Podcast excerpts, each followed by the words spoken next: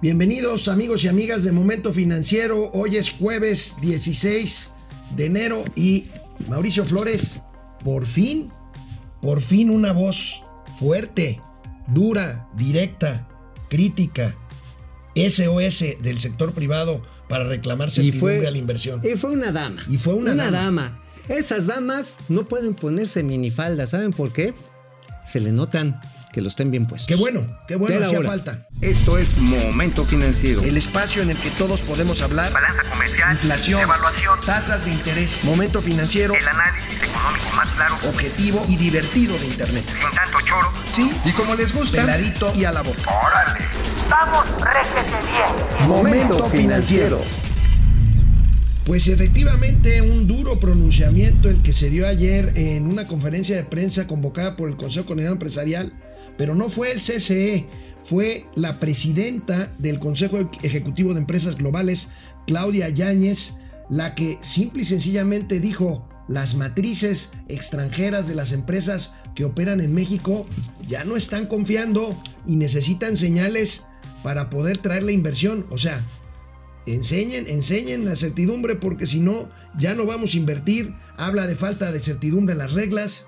Duro, duro. No, y bueno, se, fue, se fue realmente Jañez, ella es la directora de DuPont. Digo, para aquellos que no estén familiarizados con DuPont, bueno, el señor DuPont fue el inventor del TNT, por ejemplo, y que entre otras cosas ya más actualizadas, pues son los inventores del neopreno, los inventores y comercializadores de los trajes de piloto. Por cierto, mira, yo traigo uno de piloto para cuando vendan el avión presidencial, yo me alquilo. Pero de aviador, porque, porque cobra sin trabajar. No, no, pero piloto, pero de estufa. porque sí largo, el armo de, de gas. No, no, pero a ver, el asunto aquí, amigo, es que Claudia Gianés lo que está exigiendo es reglas claras, como tú bien lo dices, pero también parar la retórica contra las empresas. Lo dijo muy claro, lo dijo muy claro de que toda esta narrativa, ese ambiente hostil, así lo calificó en contra de la inversión privada, está haciendo que sus matrices digan, híjoles, invertir en México, oye, ¿cómo está mejor? Mejor nos vamos a Singapur, nos vamos a Colombia, nos vamos a Guatemala, nos vamos a Brasil. Mira, representa 10% del Producto Interno Bruto las 51 empresas que figuran en el Consejo Ejecutivo de Empresas Globales que encabeza doña Claudia Jañez. ¿Por qué no vemos, amigo, cómo, cómo, lo dijo, cómo lo dijo ayer Claudia Jañez para que digan que no estamos exagerando? Y otra cosa que yo te diría es que sí, efectivamente, nos costó mucho más trabajo, sobre todo las empresas convencer a nuestros consejos de administración para ver a México como un destino eh, de la inversión, cuando tendría que ser natural, cuando no tendríamos por qué competir eh, por, por, inversión con el mismo China, eh, con esta guerra de, aranceles que, Estados Unidos inició con China a mediados del año pasado, pues muchas empresas de todas nacionalidades tendrían que salir de China y el destino natural, ni sin ni siquiera pensarlo, tendría que ser México. Y desafortunadamente no está siendo ese el, el caso. Y creemos que los presidentes y directores generales de las empresas eh, extranjeras en México somos los principales embajadores de nuestro, de nuestro país eh, y, es por esto que decidimos eh, levantar la voz y ser mucho más proactivos desde nuestra, desde nuestra trinchera bueno, mira, no quiero hacer el anunciote, pero ya lo voy a hacer de todas maneras. Hace seis meses tuvimos la oportunidad en ADN 40, donde también participo, amigo, entrevistar a Claudia Jañez. El tono de que habló en esa ocasión en ese video ustedes lo pueden rescatar en las plataformas digitales, hablaban pues de la expectativa positiva que tenían del gobierno entrante. Le daban el beneficio de la duda, decían, bueno, México tiene muchas instituciones, está globalizado, eh, tiene normas que son creíbles y nosotros vamos a meterle una lana, casi 12 mil millones de dólares, en el CAPEX. ¿El qué es el CAPEX? Es la inversión en renovación de activos fijos que de común hacen las empresas.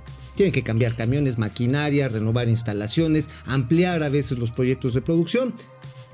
De seis meses acá, el punto de vista de las empresas globales. Estamos hablando cosas como Samsung, estamos hablando cosas como Sony, estamos hablando como las empresas de laboratorios, como Bayer, estamos hablando también como Novartis, empresas automotrices, General Motors, Ford, Chrysler, Fiat Chrysler, estamos hablando de empresas de alta tecnología como Google, estamos hablando de empresas como Spotify que tienen presencia en México y que están diciendo, híjoles, mi no gustar cómo se están comportando, ¿eh? Y sin embargo, amigo, tenemos con que Rocío Nale sigue hablando de que no ¿Qué di- habrá nuevas rondas petroleras Mm. y los empresarios del sector eléctrico quejándose seriamente de Manuel Bartlett y de la CFE. De Manuel Barney. de Manuel Barney, De que no están permitiendo ni dan visos de que permitan inversión privada en el sector eléctrico. Bueno, Híjole. nada más. Bueno, dentro de estas empresas de la SEC están las petroleras. Está Talos, está por ejemplo British Petroleum, está ExxonMobil.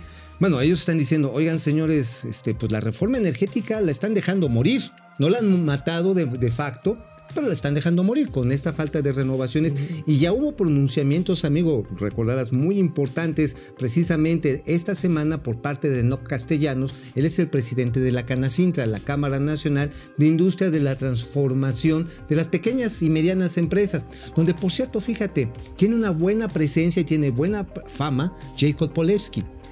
Jacob Polewski, la líder de Morena, Fue presidenta de la Canacintra. y es bien apreciada, incluso tienen el apoyo de Jacob Polewski, así que este pronunciamiento que hizo ahí el señor Eno Castellanos no viene sin jiribilla, ¿eh? dijo, oigan, siguen deteniendo las rondas petroleras y las rondas de compra de energía eléctrica, las temporadas abiertas a mitad de sexenio, vamos a tener un problema de suministro de combustibles y de electricidad. Aprecian a Jacob Polewski, pero Jacob Polewski sigue insistiendo en que el modelo cubano es el modelo a seguir. Pero la verdad, yo pues no es- entiendo, pero bueno. Esa es parte de la retórica, amigo. La- o sea, mira, una- la- es la grilla. La propia presidenta del Consejo Ejecutivo de Empresas Globales dimensiona en números lo que ya decías tú, Mauricio, lo que significa la inversión extranjera de estas empresas para la economía mexicana y dice que el TEMEC no será una solución en automático. A ver, No, veamos qué dijo también. Presidentes de las compañías que, que representamos a las empresas globales eh, podamos convencer a nuestras casas matrices para seguir invirtiendo en, en México. Lo que acaba de, de mencionar el señor Carlos Salazar es, es importantísimo en, en el tema de tener eh, reglas claras y respetar eh, los contratos ya existentes y sobre todo cumplir con la legislación. Eh, yo te diría eh, a, la, a, a la pregunta del, del TEMEC, eh, el TEMEC no se va a implementar solo. Eh, el TEMEC eh, es muy claro en sus reglas, lo, lo aplaudimos, eh, estamos esperando que, que, se, que se implemente y que se apruebe en, en Estados Unidos, pero si no trabajamos en políticas públicas que aterricen las reglas generales que están a 27 mil pies de altura en políticas públicas y legislación secundaria que aterrice esto para sobre todo las pequeñas empresas eh, medianas eh, que puedan entrar a esta inercia global, eh, no, no lo vamos a lograr. Bueno, pues sin lugar a dudas no nos queda más que decir, mi estimado amigo, que la circunstancia se ha puesto apretada para las empresas que representan una décima parte de la riqueza que se genera en este país y además de los empleos mejor pagados. Bueno, ahorita regresamos y hablaremos del TEMEC que ya se aprobó. Bueno, decía Claudia Jañez con toda la razón que el TEMEC no es una solución en automático para resolver No, nuestros problemas de atracción. Hay que chambearle, hay que dar certidumbre. Pero bueno, finalmente el día de hoy es el día, el día de hoy el Senado aprueba, aprueba, el Senado norteamericano aprueba el TEMEC, ya pasó la aduana del Senado, faltan los canadienses, amigo. Ah, bueno, eso lo van a pasar de plumazo. Nada Sí. más es un cambio de gobierno. Mira, a ver, vamos a ver, hoy en la mañana el presidente ya lo anticipaba, esto ya es un hecho. Por cierto, ya empezó también el impeachment contra Donald Trump, pero bueno, vamos, Vamos a lo que nos interesa. Bueno, también el impeachment no, nos sí, claro. interesa, ¿no? Vamos a estar ahí A en ver, medio de la grilla, vas a ver. el presidente López Obrador. que consideramos va a ayudar mucho en el crecimiento económico, en la llegada de inversiones, en la creación de empleos, en el bienestar de nuestro pueblo. Hoy eh, ya se terminaría de aprobar en Estados Unidos y pasaría a Canadá, en donde hay condiciones también para que se apruebe. Tienen ellos una práctica parlamentaria eh, con otros procedimientos, pero eh, tenemos información que los legisladores en Canadá también van a aprobar el tratado. Pero es muy importante eh, que ya eh, se termine este proceso en Estados Unidos. Hoy eh, en el Senado de Estados Unidos. Yo tengo dos acotaciones, amigo. A ver, hace 26 años que se aprobó el TEMEC, el perdón, el Telecán. TLC, el Telecán. Bueno, la izquierda, que hoy es gobierno, dice, no, maldito Telecán, vamos a vender eh, la- lo más preciado que es el orgullo nacional, vamos a ser empleados. Y hoy es izquierda, pero así de rodillas como quien va a Chalma a pedir milagros, de rodillas, señor Donald Trump, por favor, que le firmo, por favor. Bueno, ¿y sabes qué firmamos? Esta es la segunda acotación, amigos Sí. Pues nos metimos en unas broncas. Mira, Sobre todo en el sector automotriz, ¿no? no, y en el, en el agropecuario, mira, yo no estoy para decirles ni ustedes para escucharlo, pues se viene un desmadrote. Se viene un desmadrote. ¿Sabes por qué? Porque los productores de tomate de allá, de los. Ya ves que estamos hablando de que hay que cuidar los tomates, Sí, ¿no? sí, Como sí. los de Claudia Yáñez que los están no, bien no, no, puestos. no, no, no, no, no, no. Pero ver. sí, claro, porque No, también, no, no. a ver, las empresas multinacionales importan ¿Qué- muchísimos ¿Qué, tomates. qué nivel de ñerismo? A ver, sí lo importan. A ver, también parte del problema del suministro de tomate que hoy hay es porque se está exportando grandes cantidades.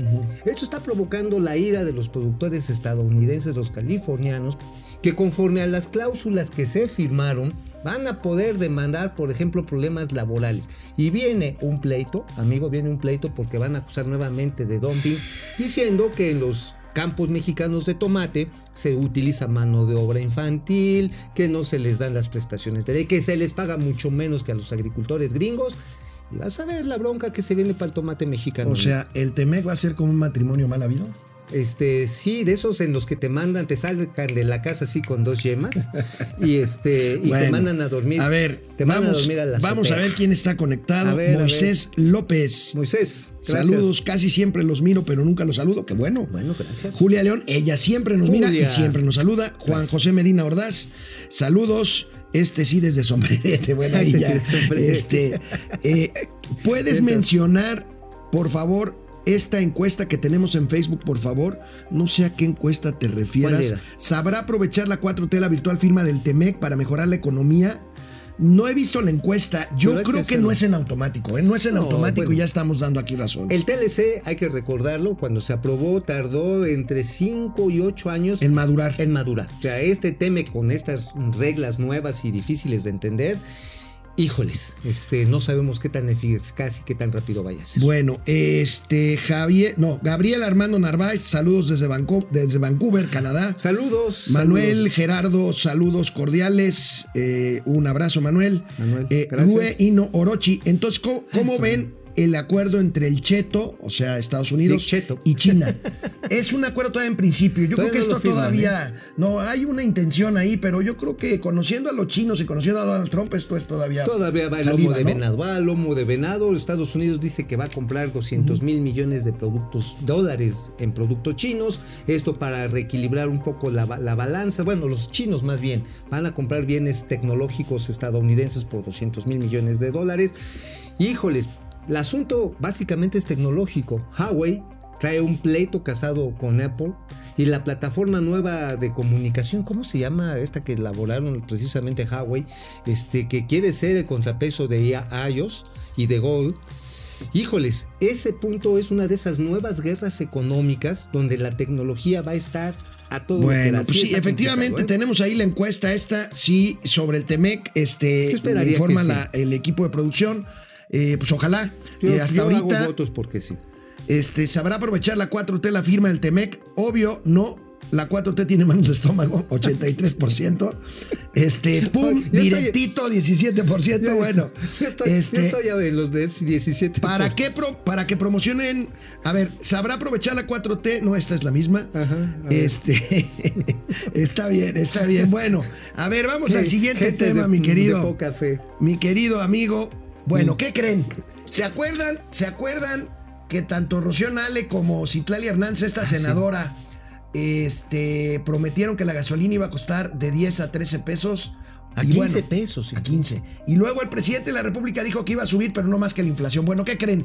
La nota principal del periódico El, El Universal hoy indica que la gasolina, el diésel, han subido por arriba de la inflación, que el año pasado fue de menos del 3%. Máquinas. A ver, vamos a ver las cifras que viene, trae viene, el viene, el Universal. Universal. Ahí está. Eh, mientras precios, la inflación creció poco menos del 3%, eh, resulta, 2.98%. así es. Ujú, para ser Eh, resulta que la gasolina magna sube 5.6%, la premium 4.5% y el diésel 8.5%. A ver, ¿cómo, la ves, amigo? ¿Cómo hacen? Ahí te va mi respuesta con una pregunta. ¿Cómo hacen los bisteces cuando los echas a la parrilla? Gacho. No, fíjate que a mis paisanos allá de Tabasco estaban encantados con la idea de que iba a bajar 15 pesos el, el precio de la gasolina el litro. Y hoy nada más para joderlos les digo, ¿qué crees? Ya bajó a 15 pesos y me mandan a volar. Bueno, la verdad este, es que el precio de la gasolina a través del IEPS, de este impuesto que se le pone, que por cierto subió, ha sido uno de los baluartes de las finanzas públicas de este país. Sí. Parte de los ingresos fuertes que tiene el gobierno federal se debe al cobro de los impuestos que se le aplican a los combustibles. Bueno, amigos, ahorita regresamos con el tema de la industria del plástico. Ya ven que ya no se van a usar bolsas de plástico en, en Oye, la ¿cómo Ciudad vas de a recoger la popis del perrito? Eso, hay muchas cosas que platicar. No, pero regresan los cucuruchos. Regresamos. periódico. Regresamos. Bueno, pues ante la prohibición del uso de bolsas de plástico en la Ciudad de México, ya levantó la voz la Asociación Nacional de Industriales de Plástico. Habla de que se están afectando con esta medida 4 mil empresas y más de 50 mil empleos, amigo. La industria del plástico de la Ciudad de México representa el 2.6% del PIB manufacturero. Bueno, a ver, nada más una cosa. Ya lo sabían desde hace un año. ¿Por qué se hicieron patos para reconvertirse en un año? Sabían que venía la bronca. Es más, Marcelo Ebrard fue el primero que dijo, a ver, vamos a sacar las bolsas de plástico del súper. Estoy hablando de Marcelo Ebrard, estoy hablando de hace 12 años. Sí. Y les valió comino. O sea, no se transformaron, se sentaron en sus reales. Y bueno, ayer también se manifestaron los vendedores de plástico, de bolsas de plástico del mercado de la Merced, que está ahí pegado al mercado de Sonora, porque ahí es el principal centro de distribución en la Ciudad de México de bolsas de plástico. Y a ver, las bolsas de plástico sí tienen un efecto nocivo sobre el medio ambiente. Ahora, no es porque yo escriba en un periódico, La Razón de México, el mejor periódico del planeta Tierra y planetoides circunvecinos, pero fíjate que pues es el regreso también de la industria editorial para hacer cucuruchos, para meter huevos, para meter cacahuates, para echar los duraznos, para los tomates que, que se tienen que comercializar. Bueno, hasta para levantar la popis del perro. Neta, neta, sí, mira. Digo, no hay que estarle asquitos. Llegas y así con una palita, te compras una palita. Bueno, hasta con decirte, con decirte ya que lo ya, que ya hasta las tintorerías dijeron, oye, pero si las fundas con las que entregas la ropa lavada y planchada son Se de va. plástico, entonces ¿qué va a pasar? Pero tenemos un gráfico aquí A que ver, elaboró viene, nuestro equipo de producción. Se afecta la economía del plástico. Aquí está, amigos. Se afectaron 50 mil empleos y 4 mil empresas. Represe 40 mil empresas, perdón. Eh, son 4 mil, allá hay un error, no, son 4 mil empresas. Representa el 2.6% del PIB manufacturero, es decir, 70 mil 500 millones de pesos.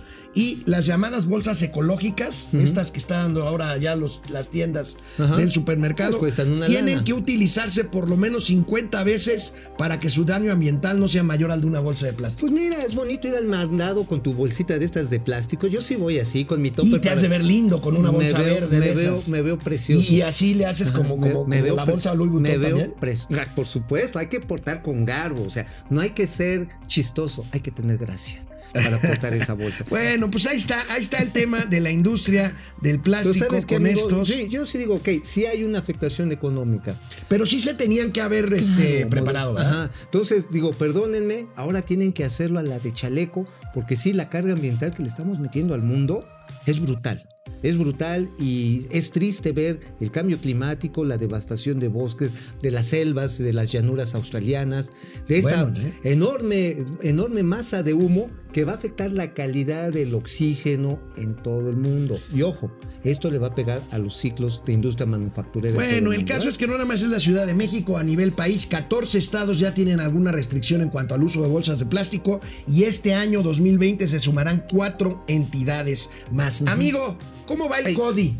el CODI. El cobro digital de, eh, pues esto de las transacciones, de las Pues tú compras. de, tú has de ser el único usuario de código. Yo creo que sí, Porque tú siempre decías, no, sí, el CODI y la nueva manera tecnológica de transaccionar. Yo nunca he hecho una operación Bueno, en CODI y no he visto datos, nadie que lo datos del Banco de México citados hoy por el periódico Reforma indican que ya se han habilitado 1.7 millones de cuentas para efectuar cobros del CODI, que no es una mala cifra, pero ahí te va el dato. A ver, ¿cuántas? cuántas? Solamente se han hecho 80 mil operaciones de pago y 70 mil de cobros. No es nada. Oye, 80 mil operaciones de cobro. Sí, a ver, vemos la gráfica de ver, reforma que está diciendo favor, esto. ahí está. Oye, Pero bueno, Bueno, no es nada. No, no es nada. 80 mil operaciones, pues es las que tiene en mediodía unos negocios, la parte de los negocios del centro histórico. Pues cualquier changarro de la Merced tiene más que esas operaciones. Sí, bueno, la Merced seguramente tiene mucho más operaciones que esas. Este, al día, bueno, te vas a la central de abastos, se calcula que además en la central de abastos se realizan 2 millones de transacciones diarias. Y estos 80 ¿Qué, mil, qué estará pasando, amigo? Pues la banca tiene infraestructura, este, Pues mira, tiene ver, ganas, el Banco de México no lo hace mal. ¿Qué se pasó? llama miedo a la fiscalización.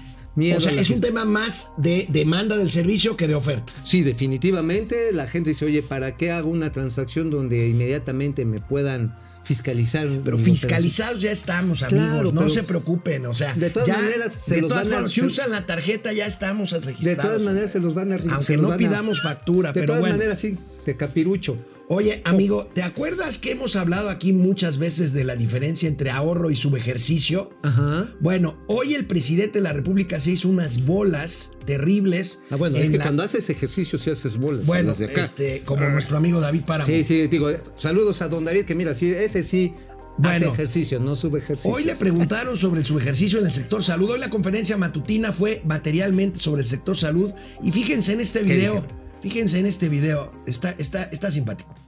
Nos dice usted que al centralizar la salud estos problemas se van a disminuir, pero lo que hemos visto es que durante el último año de su mandato ha habido severos problemas también administrativos, de hecho se tiene un subejercicio de prácticamente 150 mil millones. Y también se han otorgado muchos contratos sin licitación, se dice que hasta el 74% de ellos. Entonces me gustaría saber qué va a hacer usted diferente este año para que se pueda eh, cumplir su visión. Bueno, primero no hay subejercicio en salud. Ciento Es que sí hay de acuerdo a los datos de la Sí. de Hacienda. Pero 150 mil millones es. ¿Cuánto tenemos de presupuesto? En,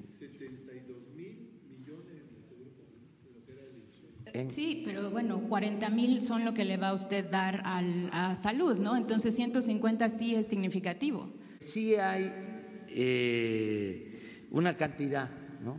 de presupuesto no ejercido precisamente por la austeridad, porque ahorramos.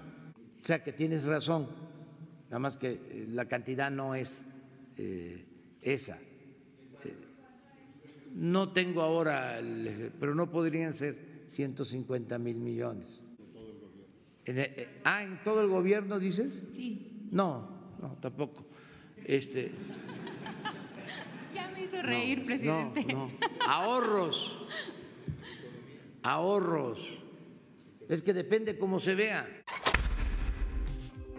Este, bueno, yo creo que realmente cuando está presente todo el gobierno, más bien fueron ahorros en la compra de longaniza. Ya ves que iban ¿Se a comprar aquella a de 60 300 mil pesos? De 60 mil pesos. Bueno, ahora van a comprar una 30 mil. No, ¿a- ¿Aplica el hashtag, señor productor, o lo Sí. dijiste en, buena, en buen Pues, plan? pues, bueno, si a ti te gusta la longaniza con huevos, pues está bien. Es muy saludable, es muy rico desayuno.